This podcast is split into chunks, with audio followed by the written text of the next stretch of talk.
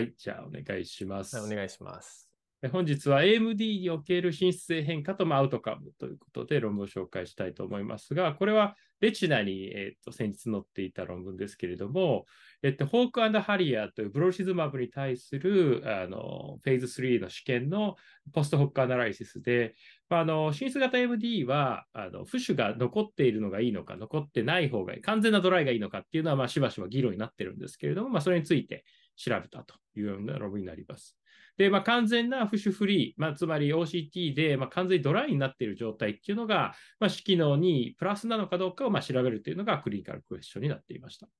で結果としては、カテゴリー4、5、まあ、これはどういうことかというと、あの22回のビジットの間に、15から21回が OCT でフッシュが一切ないカテゴリー4および22回のすべてのビジットでフッシュがない、常にドライな状態っていうのを、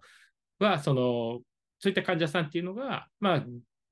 96種時点で、まあ、視力が最も良かったというような結果を示していて、逆にカテゴリー1、まあ、ずっと浮腫が残ってしまったようなあのグループやカテゴリー2、1から7回のしか浮腫がない状態を維持できなかったグループというのは、まあ、一貫して視力が悪かったと。まあ、つまり、まあ、こういうその浮腫がない状態をやっぱり維持した方が、まあ、視力良くて、まあ、従来言われていたようなフルイドフリーはあまり良くなくて、実は SRF、あの網膜の下の浮腫がある方が視力がいいというようなのは、まあ、違うんじゃないかというような結果になっています。で、まあ、なんでこういったことができたのかというと、まあ、一つはこのフルイドスタディというのがま有名なんですけれども、これは2019年のオプサルモロジーに載っていますけれど、まあ、 treat extend で、浮腫がちょっとあっても、あの、注射を、間隔を伸ばさない、まあ、あの、認容するような、あ容認するような群と、えっと、浮腫がちょっとでもあったら、あの、絶対注射をするというような群を2つ比較した場合に、あの、少し浮腫を残してもいいリラックス群と、浮腫を一切許さない intensive 群では、あの、浮腫がちょっと残っていた方が、最終的なアウトカムも良かったと。いうような結果になっていて、まあ、そこからあの SRF がちょっとあった方がいいんじゃないかということがまあ言われるようになりました。で、さらに、えっと、これは、これはですね、何の試験のポストホックだったか忘れましたが、えっと、ラニビズバブの新生血管 AMD に対する、あの、クリニカルトライアルのあのポストホックアナライシスで、網膜下液が残存している目は消失している目より視力の向上が大きくて、で、網膜内液、つまり網膜内の浮腫ですよね、は消失している目というのは、あの、消失していない目は消失している目よりも視力の向上が低かった。つまり、SRF は比較的視力にプラスある方が良かったしけど、IRF、網膜内の浮腫は残っていると視力が悪いというような結果になってて、大体、あの、SRF があって、IRF がない目っていうのが12ヶ月でプラス14文字。で、次にいいのが、両方ともない。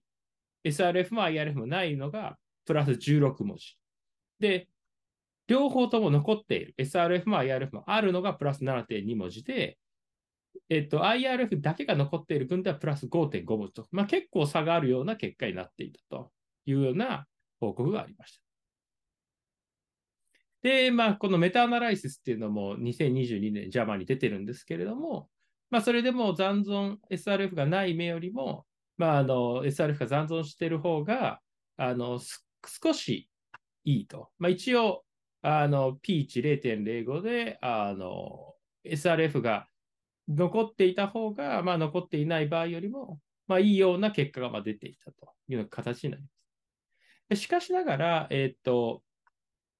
ホークハリア、まあ、先ほどのそのブロルシズマブの試験、これはアフリベルフィストに対する比較試験ですけれども、これでその浮腫を体積で見たというのをしていると、総体積量、浮腫の体積がどれぐらいあの網膜内、網膜下にあるかというものを見た場合には、やはり SRF、IRF ともにない方が視力の転機がいいということがま示されているというようなこととか、まあ、あのどちらの結果も出ていて、で、あの先ほどメタナライシスでもま指摘されていたんですが、SRF が視力にいいというような結果を示す論文っていうのも、まあ、エビデンスのレベルとしては比較的高くないんじゃないかというようなことも指摘されており、まあ、まだまだ議論が残っているところだったと。で、まあ、今回はじゃあそれどういうふうにして見るかっていうので、まあ、あの従来はこの浮腫がその残っているかとかっていうのが結構1点で見られている場合が多かったんですけれども、それをこの時間的な連続的な変化として見るということで、まあ、の3回の導入期の後、4回目ですね、12週目から96週目までの間に、えっと、何回のビジット、浮腫が認めなかったかというのから、フルイドフリービジットというのを調べて、で、トータル22回のうち、その認めない回数で0回がカテゴリー1、1から7がカテゴリー2、で、8から14がカテゴリー3で、15から21がカテゴリー4で、1回も不死を認めなかったのがカテゴリー5というような形で、まあ、あの、刑事的なその不死の影響というのは調べるということをしていると。で、実際この1から5群で見てみますと、トータルで1433がんがまあ割り付けられているわけなんですが、カテゴリー4、えっと、15から21回のフルイドフリー、っていうものが最も頻度としては多かったと。で、これはそれぞれのあの薬、ブロンシズマブとアフリベリセプト、それぞれの群でま別に見ていますし、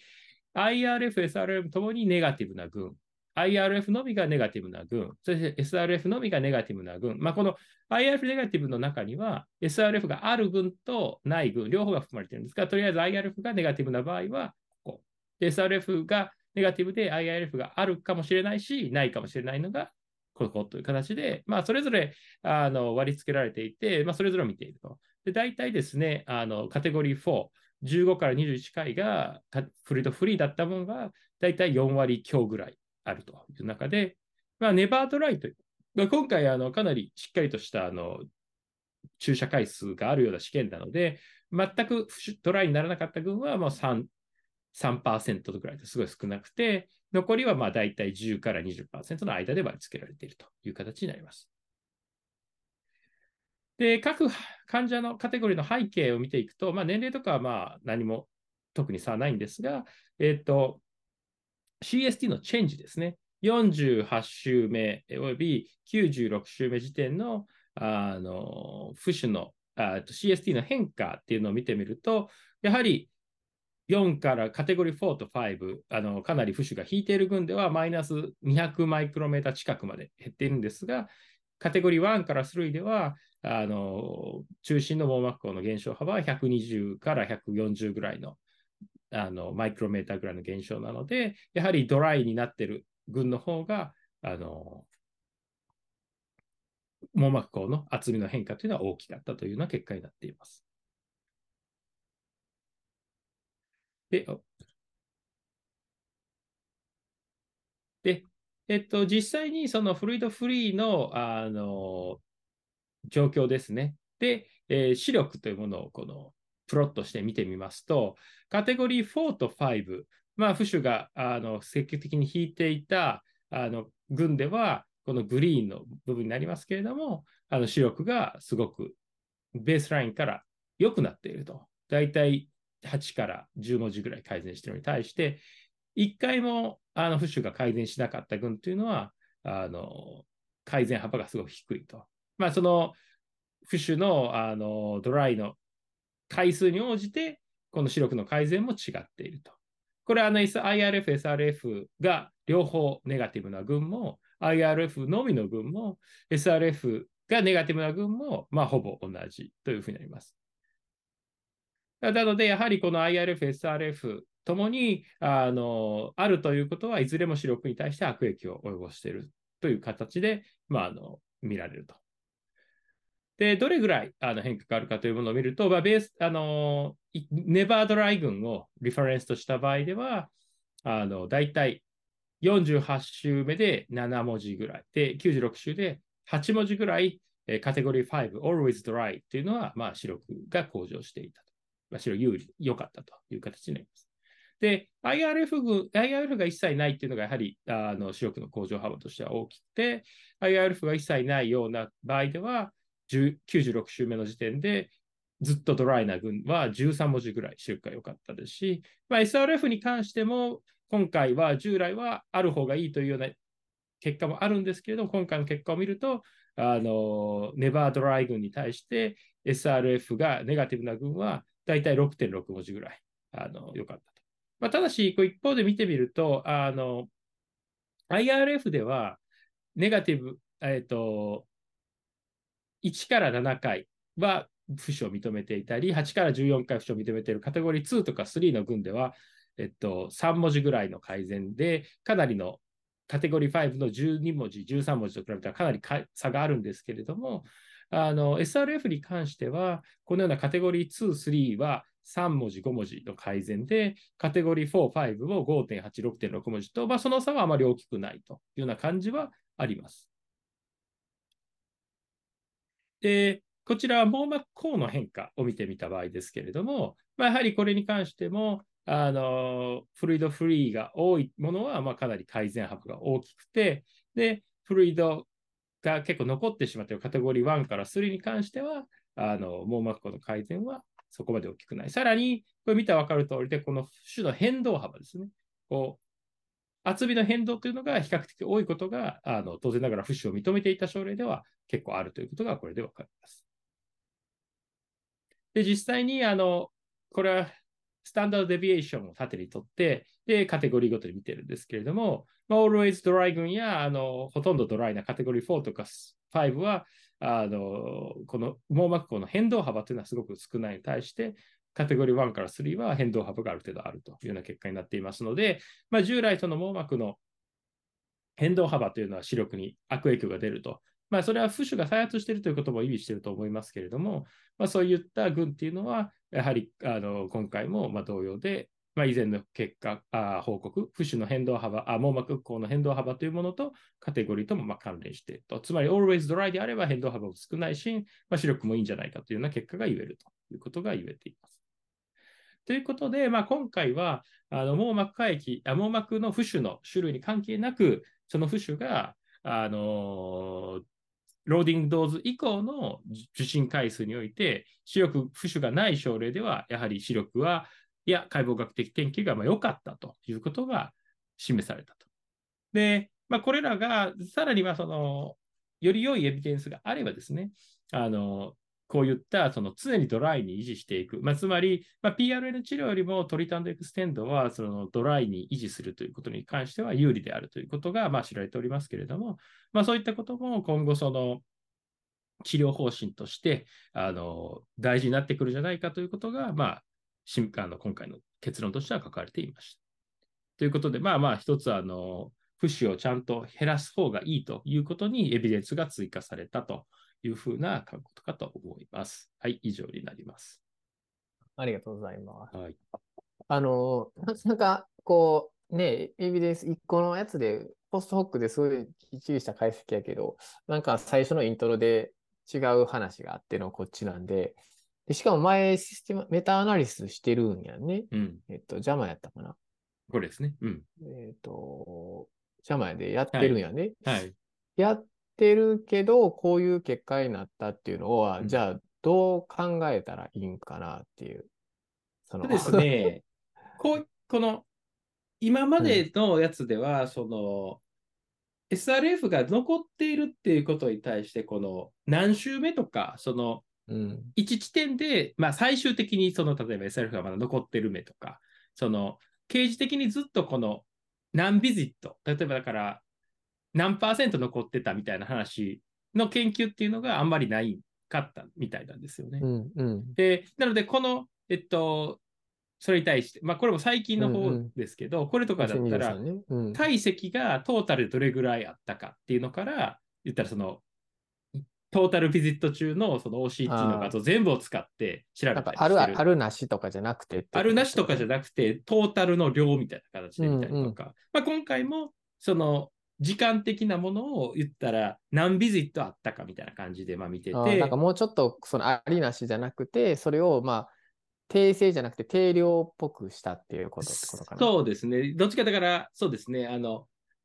今までは1点で切ってたのをよりこの解像度を上げてみてみたっていう感じで。まあ実際その浮腫があった方がいいのかって結構難しいというか、まあ、うんここでもまだ分かんなくて、中でまずこういった最後のあの結論、あの、さらなるエビデンスがあればってまあ書いてあったんですけど、うんういや、その通りだと思って、その、浮腫っていうものが本当にそこで局所的にあることが悪いんか、それとも悪い人が浮腫が出てるんかっていうのは、すごい分かんないし、それを完全に抑えなあかんかどうかっていうのも、まあ、分からない。うん。ちょちょっとあるだけでも、わかんみたいな、その、うんだからよく、あの、PRN 治療とかでよく言われるのが、その、うん。さっきのインテンシブな治療でやったのか、それとも、リラックスでやってるのかっていうようなことも言われるんですよね。うん。うんなので、だからその、インテンシブなんか、リラックスなんかっていうのが、うん。結構クリニカルで言ったら、まあ、ちょっとあるから、じゃあ打とうってならないじゃないですか。うんうんそこら辺に対するは、言ったらみんなの疑問がやっぱあるんですよね。うん、そうやね。いや、ほんまにこれ打った方がいいんかな。だって0.4ぐらいとかで、あんま変わってないしみたいな何も変わってへんし、うんっていう感じやし、で、注射した後も何も別に、まあ別に変わってないですってそう時そうそう。それかもそれが何回も何回も繰り返して、じゃあほんまにこれ3ヶ月ごとぐらい、やっぱなんかポンって出てきたりとかして、うん打たなあかんのっていうのはみんな思うよね。そうなんです。本当に。うん。なので、まあ、最近だからこの、こういったストーリーとかって、あの、長期作動薬とかともすごい関連してるなというふうに思うんですけど、その長期作動する薬があるんで、うんまあ、そしたら、その、打つ回数を減らせるってことは、ドライな期間も増やせるっていうことになるんで、うんうんで結果として長期では視力がいいんじゃないかっていうような仮説があるから、まあ、ああいった薬がどんどん増えてきてるっていうような、うんあの、流れかなというふうに思いますね。なるほどね。なるほど。はいまあ、イントロもあったんですごいわかりやすかったです。あ このね、どうやねんっていうのがある中で。そうなんですまあでも実臨床でかなりこの、ちょっと出たけど、そこを頑張って打たすか、いや、もうでもあの、これぐらいからもう一回待ちましょうかで、ドーンって膨らんで、うんああ、なっちゃったね、みたいになるのかが、どっちがいいのかっていうのは常に悩むところだと思いますから。。まあ、あ、現状のエビデンスがあって言えることは、やはりその浮腫はない方がいいだろうっていうことで、うんうんプロアクティブなその treat and extend、出てくる前に打つっていうようなレジメンをした方が、その短期であんま変わらないにしても、長期で言えば視力はいい可能性があるだろうなとは思いますね。なるほどね。はい。わかりました。はい。はいはい